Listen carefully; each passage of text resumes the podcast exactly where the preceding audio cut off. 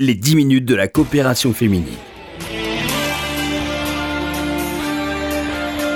Bonjour à tous, bonjour à toutes. Merci de nous retrouver comme chaque semaine dans cette émission. Nous allons aborder aujourd'hui un sujet essentiel dans la vie des associations en général et dans celle de la coopération féminine en particulier. J'ai le plaisir d'avoir à mes côtés cet après-midi Evelyne Berdugo. Bonjour Laurence et bonjour les auditeurs et auditrices. Bonjour Evelyne, présidente de la coopération féminine, dont les activités, et elles sont nombreuses, reposent bien évidemment sur le bénévolat. Euh, pour commencer, de quelle manière pourriez-vous définir ce qu'est fondamentalement le bénévolat? C'est un don de soi. Alors, euh, Écoutez, le bénévolat, bien sûr, c'est euh, faire bien pour les autres. Hein. C'est, euh, ça vient du latin, hein, euh, c'est-à-dire faire bien et en direction des autres. C'est la définition du bénévolat. Maintenant, le bénévolat a quand même une histoire, hein, et a quand même des traditions et puis des manières d'être. Alors, le bénévolat se situe dans le temps, dans la vie d'une personne. Il y a un moment où quelqu'un, euh, tout d'un coup, euh, enfin, dans le meilleur des cas, hein, euh, tout d'un coup a besoin de l'autre. il est moins centré sur lui-même et a besoin de se sentir utile. Alors ça peut être à tous les âges. Ça peut être jeune, comme par exemple les éclaireurs de France. Hein. Ils aiment s'occuper des autres. ça peut être à un moment donné. Et puis tout dépend de la vie des gens. Ça, ça, peut être aussi vers 40 ans, une fois que les études sont terminées, une fois que les enfants sont passés. Et je parle du temps présent parce qu'autrefois, c'était pas du tout le, cas. Ça dépend de la longévité de, notre vie, puisque autrefois, euh, on était euh, bénévole beaucoup plus jeune, puisqu'on vivait moins, mais aujourd'hui, on est bénévole un petit peu plus âgé, puisqu'on doit laisser passer le temps de la maternité, du travail, et euh, de, quand, lorsque les enfants sont grands, on retrouve un petit peu pour soi du temps et on décide d'être utile à nouveau.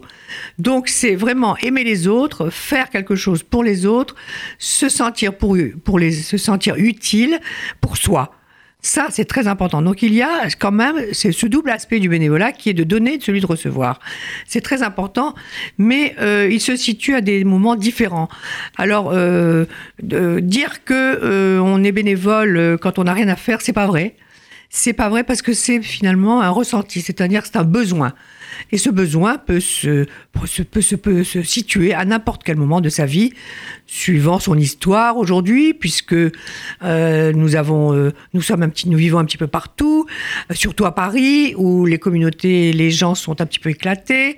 Alors soit ils ont besoin de revenir dans la communauté, soit ils ont besoin de de, participer à un projet, soit ils ont besoin de réaliser un projet qui leur tient à cœur.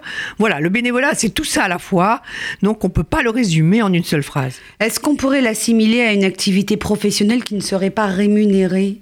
Non, mais c'est essentiellement ça. Ce n'est pas rémunéré. Le bénévolat, c'est une bonne volonté, c'est un don de soi, et euh, il se situe en dehors de la sphère commerciale.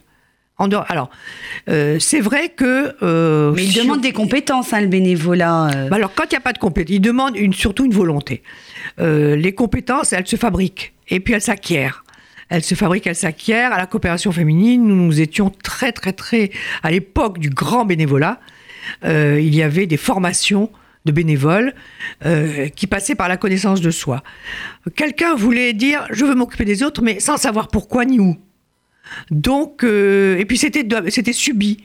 Elles avaient vu leur maman, leur grand-mère s'occuper de ça, de, faire du bénévolat. Elles comprenaient pas très bien comment ça se passait, mais c'était une espèce d'élan vers l'autre. C'est ça qui est beau dans le bénévolat.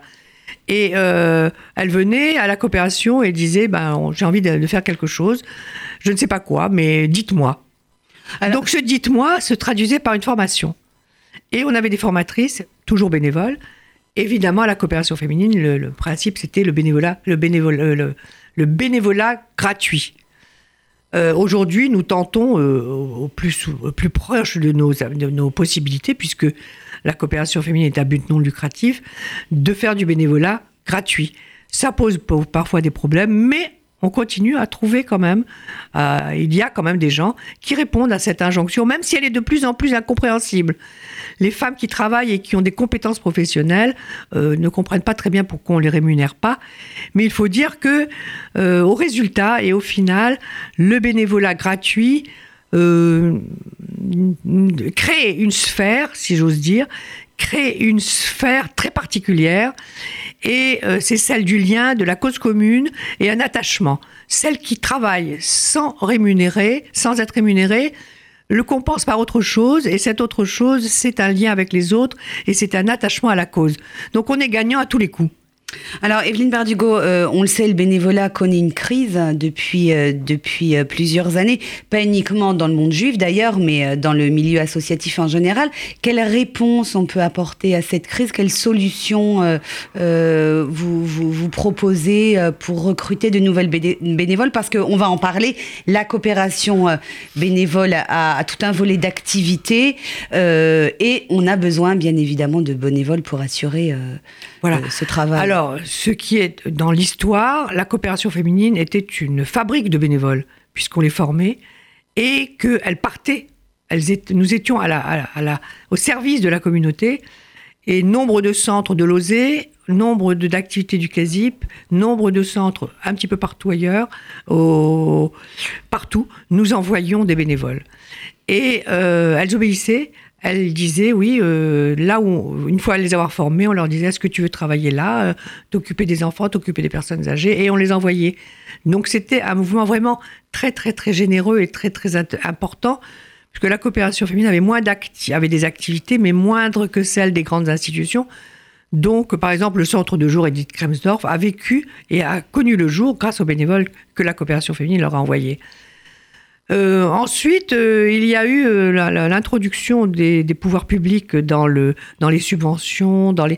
Ce mouvement a été, je ne dis pas qu'il a été dégradé, mais cette générosité naturelle, et comme je viens de le dire, qui est inhérente à chaque personne, quelle qu'elle soit, a un petit peu disparu puisqu'il y a eu les professionnels, des métiers socio-professionnels qui, qui ont remplacé les bénévoles qui, elles, n'avaient pas de métier. Donc il y a eu une crise. La crise, elle est venue de là. Et finalement, aujourd'hui, tout le monde voudrait retrouver ces bénévoles qui étaient originellement, euh, euh, qui venaient parce qu'elles avaient besoin d'être bénévoles. C'est ça la crise. Alors qu'est-ce qu'on peut faire? On peut, on peut continuer à dire, à, proclamer que le bénévolat est presque un mouvement d'abord naturel chez quelqu'un qui, qui, qui rapporte une satisfaction, qu'il crée des liens et qu'on peut le faire à n'importe quel âge et que pour être bénévole, euh, il, on peut avoir une formation, on peut expliquer à quelqu'un, et cela passe par la connaissance de soi pour savoir ce qu'elle veut faire, quand elles ne veulent pas, quand elles ne savent pas. La grande différence, c'est qu'aujourd'hui, les femmes veulent bien être bénévoles, mais elles veulent appliquer leur propre savoir. Parce qu'elles ont acquis une connaissance particulière.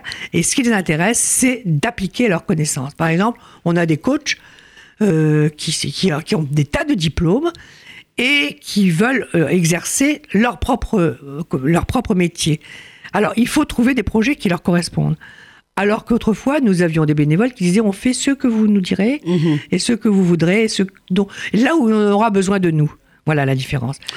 Alors comment vous gérez euh, ces nouvelles bénévoles qui arrivent? Vous les, vous les renvoyez à des secteurs d'activité dans lesquels vous exercez déjà? Je pense au soutien scolaire euh, qui manque cruellement euh, de bénévoles, les visites aux personnes âgées également. là aussi, on, a, on aurait besoin de, de personnes de bonne volonté pour assurer ces visites. Absolument il y a, d'autres, il y a d'autres secteurs également dans lesquels nous sommes présents et euh, qui ont besoin de, euh, oui, mais de personnes euh, qui s'engagent. Voilà, il y a ça. Et puis, il y a aussi, nous, nous, sommes obligés de nous plier à une réalité, c'est que lorsque une personne vient avec des qualifications auxquelles elle tient et qu'elle offre un projet, qu'elle présente un projet viable, un projet raisonnable, un projet qui correspond à nos idées sociales, euh, eh bien, nous tentons de réaliser le projet qu'elle présente. Evelyne Berdugo, merci infiniment d'avoir été avec nous dans cette émission.